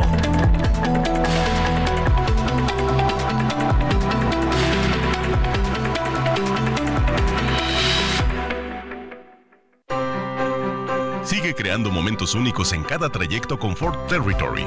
Estrena la tuya a 24 meses con tasa del 9.99% y seguro sin costo.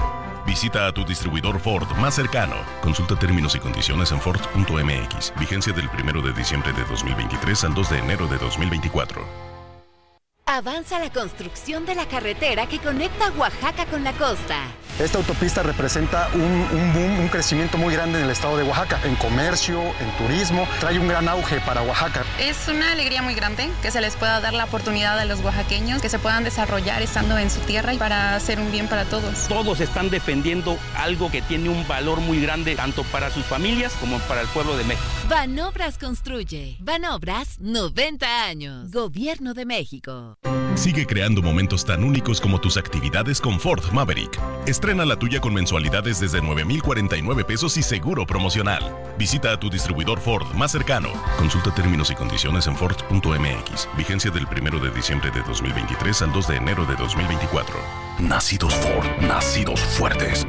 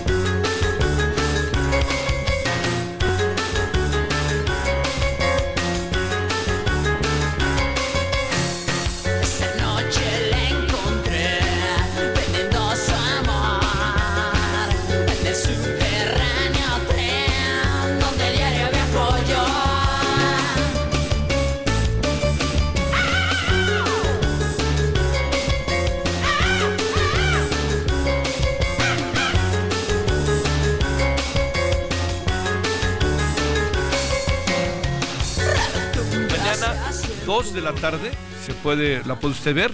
Puede estar usted allá en el Parque Bicentenario, se van a presentar todo lo que salga ahí de dinero directito a Acapulco. Qué bueno que es así. Bueno, 2033 en el Centro.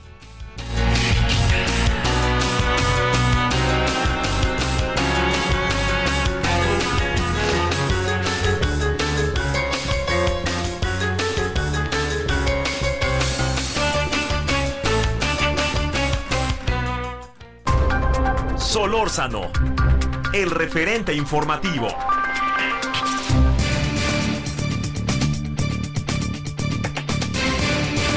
Un asunto en verdad de, enorme relevancia por cómo se está tratando, hasta dónde llegan los eh, colectivos por desaparecidos, en este caso en el estado Jalisco, todo lo que hacen, lo buscan, le, se mueven por todos lados.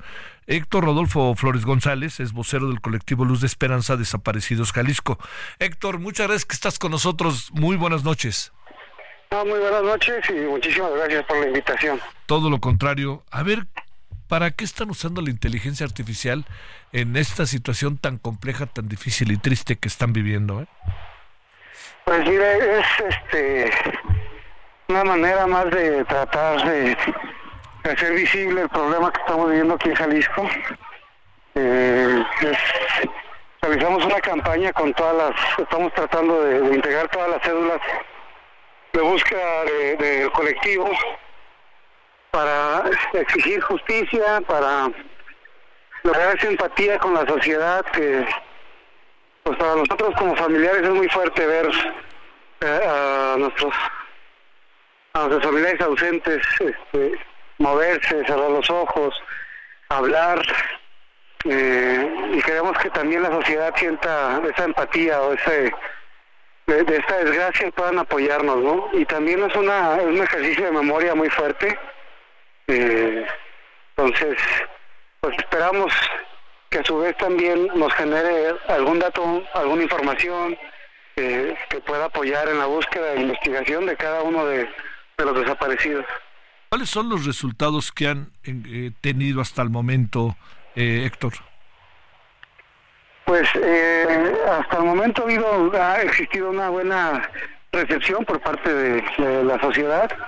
Eh, todavía no tenemos algún dato fuerte que nos eh, pueda ayudar en la investigación o en la búsqueda. Pero bueno, es el inicio de la campaña. Esperamos que conforme vaya avanzando, eh, conforme se vayan viralizando un poco más los videos, eh, también se pueda llegar a, ese punto, ¿no? Oye, eh, el, el, digamos, este, eh, ¿cuántas personas que integran este colectivo están ya en lo mismo? Se- me imagino que básicamente son desaparecidos, hay algo de fosas clandestinas. ¿Qué alcanzan ahí a- en esta investigación cotidiana?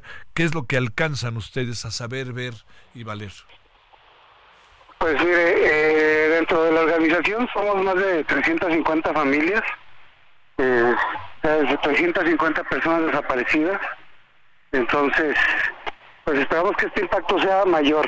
Eh, en el tema de, de fosas, pues también esperamos que con, este, con estos videos también se pueda disparar un poco el tema de las denuncias de para localizar puntos de inhumación clandestina, ¿no? Eh, la última fosa que descubrieron unos animalitos aquí en Guadalajara, unos perritos, eh, fue, fueron 11, 11 fosas con un total de 119 bolsas eh, y todavía vamos a seguir buscando porque parece que hay más. Entonces, eh, el problema, lejos de parar o de contenerse, pues sigue apuntando aquí en Jalisco. Y, y esto también es parte de ese esfuerzo, ¿no? Para que sea visible el tema, eh, porque ya, ya estamos cansados, ¿no? No queremos que más familias sufran lo que nosotros estamos viviendo. Y también pues exigimos justicia, ¿no? Que todas las carpetas de investigación, no solo las del colectivo, sino que las carpetas de- en el Estado avancen, tengan un verdadero avance, porque pues, realmente no, no vemos claro con las autoridades. Oye, híjole, eh, Héctor, ¿qué impacto tuviste al ver a tu hijo en, en inteligencia artificial? Eh? Ha sido fuertísimo, ¿no? Sí, mire, le voy a decir la verdad. mm, La primera vez no pude terminar de ver el video. Eh, se me hizo muy, muy fuerte. Eso le pasó a, casi todos los compañeros y compañeras eh, cuando vieron los, los videos por primera vez. Se necesita uno tranquilizar un poco y, ya con más calma volverlos a ver. Es muy difícil, yo llevo más de dos años buscando a mi hijo, una víctima de desaparición forzada, eh, y volverlo a ver, este, aunque sea moverse un poco, eh, es, es muy fuerte para las familias, es, es muy desgarrador, pero creemos que lejos de, de revictimizar, es una buena campaña que, que va a ayudar a generar más conciencia en el Estado y posiblemente en otros estados también. ¿Cómo desapareció tu hijo? ¿Qué sabes de todo ello, eh, Héctor? Eh, pues lo que me dijo la fiscalía, ¿no? Que en un operativo hace más de dos años eh, eh, hicieron un operativo donde él rentaba un cuarto con su pareja, que estaba embarazada. Eh, se lo llevaron sin orden de aprehensión ni carpeta de investigación en su contra, lo que así de tajante me, conté, me dijo la fiscalía. Que lo pusimos a disposición en el penal de Puente Grande, Jalisco. Yo les pregunté que cuál era la, el número de la orden, la carpeta de investigación. No existe nada de eso, entonces tampoco sé por qué me dicen que se lo llevaron al penal. Eh, el penal nunca llegó y la fiscalía ya no me ha dicho desde hace dos años pues dónde lo dejaron o qué hicieron con él, ¿no? Simplemente un silencio institucional y una pues violencia también, ¿no? Porque revictimizan a la familia, tratan de criminalizar a los desaparecidos, en este caso a mi hijo, aunque nunca existió ninguna orden de aprehensión en su contra, o sea, eh, desgraciadamente no sé más, ¿no? Eso es lo único que sabemos. Híjole, ¿y qué- ¿qué, te- y- y qué- en ese proceso, Héctor, qué tipo de acusación pendía sobre él o, o, o qué era lo que pasaba, eh? Nada, no, se sabe, no, no no. dijeron nunca nada, ¿no? No, nunca, ni, nunca, nunca hubo una acusación. eh, al parecer ellos dijeron extraoficialmente que era un operativo por otras personas, que curiosamente eh, al final también desaparecen más personas que, que estaban en esa casa, en otros cuartos, eh, y simplemente los desaparecieron, ¿no? Ninguna orden, eh, mi hijo tenía realmente poco que se había ido a rentar ahí. Eh, se llevan a una persona que rentó un día antes, a una chica también. eh, entonces, este, y no hay ninguna explicación de fiscalía de por qué eh, me dicen que se lo llevaron al penal, ¿no? O sea, simplemente, pues me dijeron, vaya a buscarlo al penal, que ya está. Derechos Humanos, de hecho, también me habló para decirme que ya lo habían encontrado en el penal. O sea, fue una confabulación del Estado tremenda, ¿no? Hay una corrupción y una impunidad aquí en Jalisco horrible. Oye, y este, ¿qué año dices que fue? ¿2000 qué? ¿20 qué? El- el- él se lo llevan el 18 de mayo del 2021. Fíjate. Y ya estaba eh, Movimiento Ciudadano gobernando, ¿no? Sí, así es. Sí. Caray, caray, caray. Y como tu caso, los que te rodean con la inteligencia artificial, que híjole, qué fuerte ha de ser verlo. La verdad, Héctor, qué fuerte ha de ser lo- la, la experiencia tuya, ¿eh?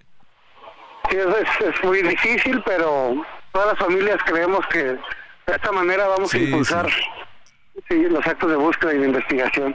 Sí, sí, sí, sin la menor duda. Este, a ver, y esto, eh, digamos, a ver, yo les diría, hay, hay, la autoridad ni así voltea, o más bien es un desdén total, tomando en cuenta todas las fosas clandestinas simplemente que hay en el estado de Jalisco, ¿no? No, es un desdén total y, y peor porque, pues, en todos los videos los chicos y las chicas piden justicia, que su caso no quede impune y le exigen su presentación con vida a la autoridad, eh, pues menos, eh, menos comenta la autoridad, ¿no? Lo bueno es que al menos no han tratado de tumbarlos de la red, ¿no? Sí. sí, qué cosa, ¿no? Ya sería el colmo. Sí, así como usualmente nos quitan las cédulas de búsqueda que pegamos cada fin de semana, las, las lonas, etcétera, pues esperábamos que, que no nos las quitaran los videos y al parecer hasta ahorita no los han quitado, esperamos que no se les ocurra en los siguientes días. Héctor Rodolfo Flores González, vocero del colectivo Luz de Esperanza, Desaparecidos Jalisco, gracias que estuviste con nosotros. Buenas noches. No, gracias a ustedes, buenas noches y Dios los bendiga. Hasta A luego. usted, a usted, a usted, por favor. Gracias. 20 con 42 en hora del centro. Solórzano, el referente informativo.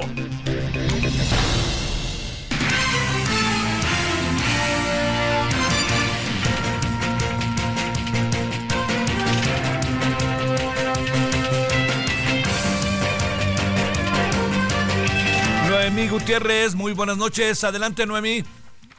Hola, muy buenas noches, eh, Javier. Pues comentarte que hoy en la conferencia de prensa matutina, pues se trataron varios temas. Uno de ellos fue esta anuncio que hizo Ariadna Montiel, que es la secretaria de Bienestar, de que se va a adelantar el registro para nuevos adultos mayores y que ya puedan recibir su pensión. Dijo que será hasta el 23 de diciembre que se podrán registrar los adultos mayores que cumplan 65 años hasta junio del próximo año. Dijo que para este registro, este registro anticipado es para cumplir con el proceso electoral y que no empate con las elecciones. Dijo que todos los interesados deben llevar acta de nacimiento elegible, CUR, comprobante de domicilio y también muy importante dejar un número telefónico. Dijo que se van a instalar en el país 2.096 módulos y todo tiene que ser por orden alfabético y en la página del bienestar pues se puede encontrar dónde están ubicados sus módulos. También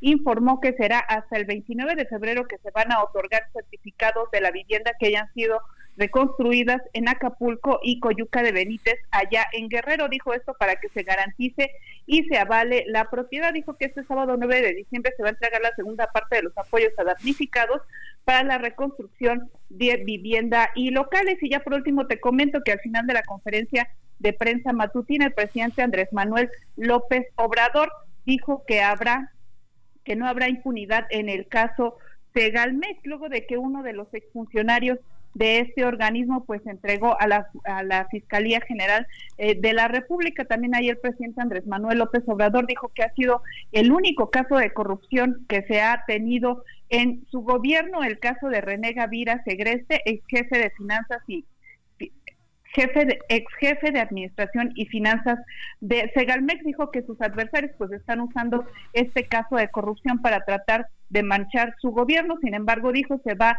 a investigar a fondo y dijo que también ya habló con el fiscal general de la República, Alejandro Gertz para que se vaya al fondo en las investigaciones y pues que no quede impune este caso, pero sobre todo sea un referente para que en su, eh, para que en su gobierno no se permita la corrupción, ni tampoco dijo hay amiguismos. Javier, parte de la información que tuvimos este viernes. Dijo, créanme a mí, pero el asunto sigue siendo que este, el presidente dijo todos los actos de corrupción los conoce el presidente y diría yo, pues ahí está el caso de el dinero que se dio, ahí está el caso de este de, lo que están costando, bueno, son hechos ahí, son hechos mal, mal, mal programados, ¿no? Pero ¿sabes qué? Acaba uno pensando, pues ¿dónde está el piloto? O sea, ¿dónde está el que se encarga, el director de Segalmex? Pues, ¿Cómo que no sabía?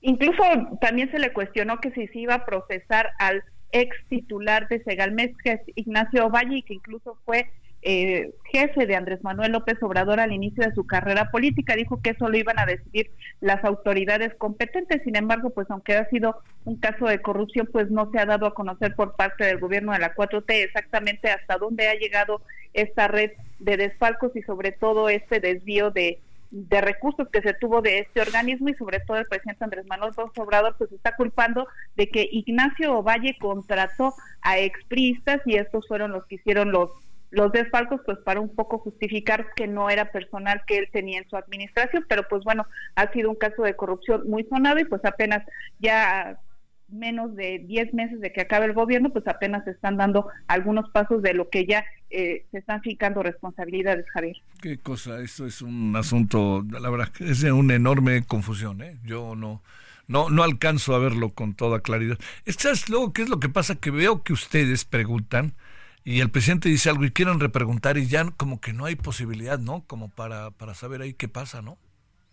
Eh, incluso hoy pasó eh, con la crisis que está viviendo en el Tribunal Electoral del Poder Judicial de la Federación, se le estaba cuestionando de lo que estaba eh, pasando al interior del órgano jurisdiccional y finalmente él de, en algunos momentos empieza a hablar de sucesos históricos, da muchos detalles, alarga mucho sus intervenciones y al final pues ya desvía el tema y saca otra otra situación, algún tema de coyuntura. Hoy, por ejemplo, también después de que estaba hablando del tema de Segalmex, pues sacó esta eh, encuesta que se publica cada jueves a nivel mundial, en donde se ve la popularidad de varios jefes de Estado y de gobierno, en donde él se encuentra en segundo lugar. En primer lugar está el primer ministro de la India, eh, Modi, y él pues ya después de este tema de sacar de que va muy bien en la popularidad, pues ya terminó la conferencia de prensa matutina. Hay veces que el presidente también tiene las formas de que aunque se le griten y se le den algunos cuestionamientos, pues ya él tiene la forma de que pues evitarlos y pues retomar otros temas, Javier. El poder del discurso. Mi querida Noemí, muchas gracias. Que te vaya muy bien. Muy buenas noches. Buen fin de semana. Muy buenas noches.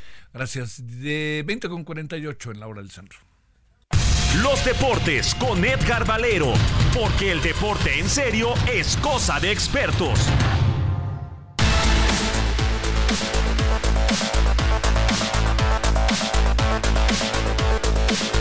Bueno, antes de irnos con Edgar Valero, le cuento que los tres, bueno, la presidenta del INAI hasta el 10 de diciembre es Blanca Lili Ibarra, pero los tres, los otros tres, ya ve que son cuatro, no se han nombrado los otros, los otros tres eh, comisionados, pues le debo decir que han tomado la decisión de, pues este, también de aspirar a la presidencia que deja Blanca Lili el próximo 10 de diciembre. Son los tres y vamos a ver qué es lo que sucede. Bueno, vámonos ahora sí con el señor Edgar Valero. Querido Edgar, te saludo con gusto. Muy buenas noches. ¿Cómo estás? Hola, hola, mi querido Javier. ¿Cómo estás? Buenas noches. ¿Cómo están los del auditorio? Pues bien, Javier, bien aquí. Eh, yo creo que como mucha, sobre todo muchos aficionados, hablando un poquito en, en forma de aficionados, eh, con la eh, pues ilusión de que el partido de vuelta entre Pumas y Tigres eh, sea mucho mejor que el de anoche y sobre todo que los Pumas regresen a mostrar el nivel que habían eh, exhibido pues justamente durante los cuartos de final. la realidad es que creo que quedó de ver el equipo de Pumas, pero son errores que se pagan, Javier, como la expulsión que en la parte final del partido, que era donde Pumas pudo haber tomado ventaja, pues se desvaneció. después también del golazo de Jesús Angulo. Eh, luego le echan ahí, la, no vi el gol, eh, pero le echan la culpa por ahí al, al, al portero de las Pumas, ¿será? Eh, no, mira, eso de pudo haber hecho más y pudo haber actuado de manera diferente, o sea, son hubieras que, como sabes, no existen. hay que estar ahí en la cancha, Javier, para hacer un juicio más, más sensato, ¿no? siempre buscar culpables y pasa mucho en el fútbol vamos, es eh, terminar también con los méritos de un extraordinario gol por parte del jugador del equipo de los Tigres. Yo la verdad no, eh, más bien pensaría Javier que eh, la, primera mitad donde Pumas perdió dos, tres oportunidades de ponerse en ventaja, ahí es donde se escribió la mayor parte de esta historia. Oye, pero por lo que veo de las crónicas, la impresión que hay es que sí creo que no, que digamos que hay un merecimiento si, se, si lo tomamos en cuenta de lo que pasó en la cancha, es favorable a Tigres. O sea que Tigres ganó por la buena, pues. Sí, claro. Eh, sobre todo porque en la segunda mitad, eh, eh, que era, insisto, cuando Pumas pudo haber tomado la ventaja, ya Tigres hacia la parte final del partido, Javier, los últimos 20 minutos eran cruciales por el tema de la altura, de la condición física, del rendimiento, con todo y cambios, ¿no? Y, y, esa ventaja a la que esperaba apelar Mohamed en la parte final del partido para tratar sí de conseguir lo que no habían logrado en la primera mitad, se, esfumó con la expulsión. Fue muy difícil, le pesó muchísimo al equipo de Pumas la expulsión, como no, y sobre todo contra un equipo como, como Tigres, que, que ahora jugando en casa va a ser una historia totalmente diferente. Oye, este, y del otro partido ya se ve, digo, ya parece una cosa consumada, pero hay que consumarla, ¿no? Sí, sí, sí. Ese, ah, bueno, nada más redondeando, ¿eh? Lo que sí no se nos olvide que a Siboldi ya le pasó eh, justamente frente a los Pumas aquella derrota contra Cruz Azul, ¿te acuerdas, no? Sí. Más bien, la, derrota de Cruz Azul ante Pumas, más bien. Claro, pero esa fue de visitante, ¿verdad? Así es, fue, fue. Se ve difícil, ¿no? ¿Qué piensas? Eh, se ve muy complicado. Yo. Sí, sí si ayer Pumas hubiera sacado una victoria, no 1 a 0, sino 2 a 0, hubiéramos dejado abierta totalmente la eliminatoria, pero ah, ya con el marcador en contra lo veo muy complicado. Y de, lo del América, Javier, también ahí hay quien eh, pues no, no le da ningún eh, mérito a la campaña del San Luis, llegó muy lejos, eliminó al sublíder general, que es un equipazo del mismo tamaño quizá que Tigres y América, eh, y las Águilas pues hicieron lo suyo, la suma clásica y típica de aciertos del América contra desaciertos y, cosas extrañas que pasaron ahí del lado de, San Luis. Es, es, esa suma eterna del deporte donde no se puede minimizar la victoria ni se puede agrandar la derrota de un equipo, ¿no? ¿Qué va a pasar el sábado ahí? ¿Como para ir o no ir al Azteca? Yo creo que... Los americanistas irán, por supuesto, pero para ir o no ir. Yo creo que no, este, la gente que no ha comprado boletos, dicen que ya no hay, pero porque los tienen los revendedores.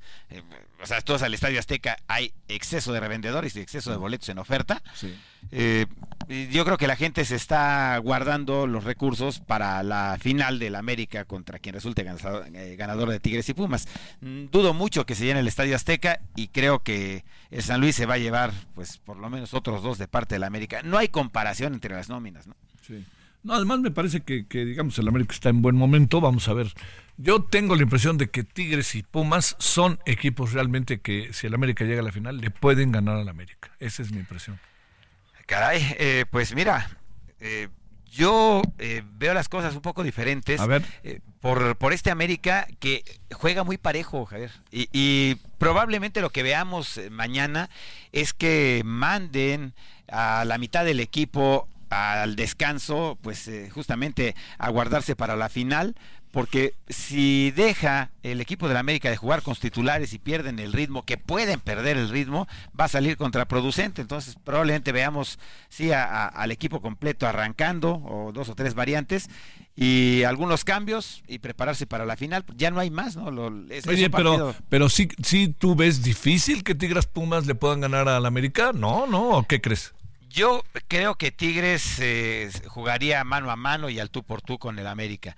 Pumas, eh, después de lo que exhibió en el partido de ayer, difícilmente, si llega a la final, sería por, por una cuestión de momentum y de ánimo más que por una cuestión de fútbol, Javier. Sí, pues sí, algo hay de cierto.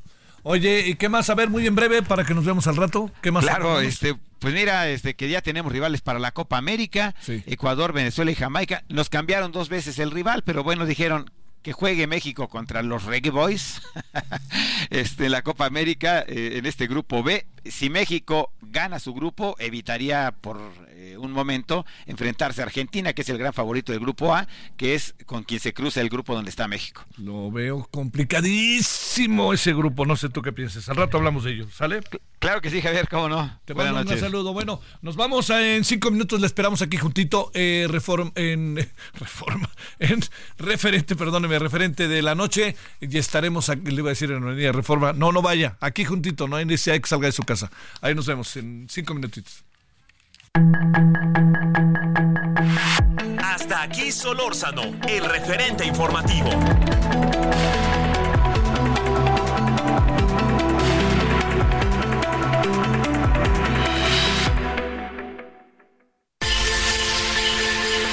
Escucha la H, Heraldo Radio.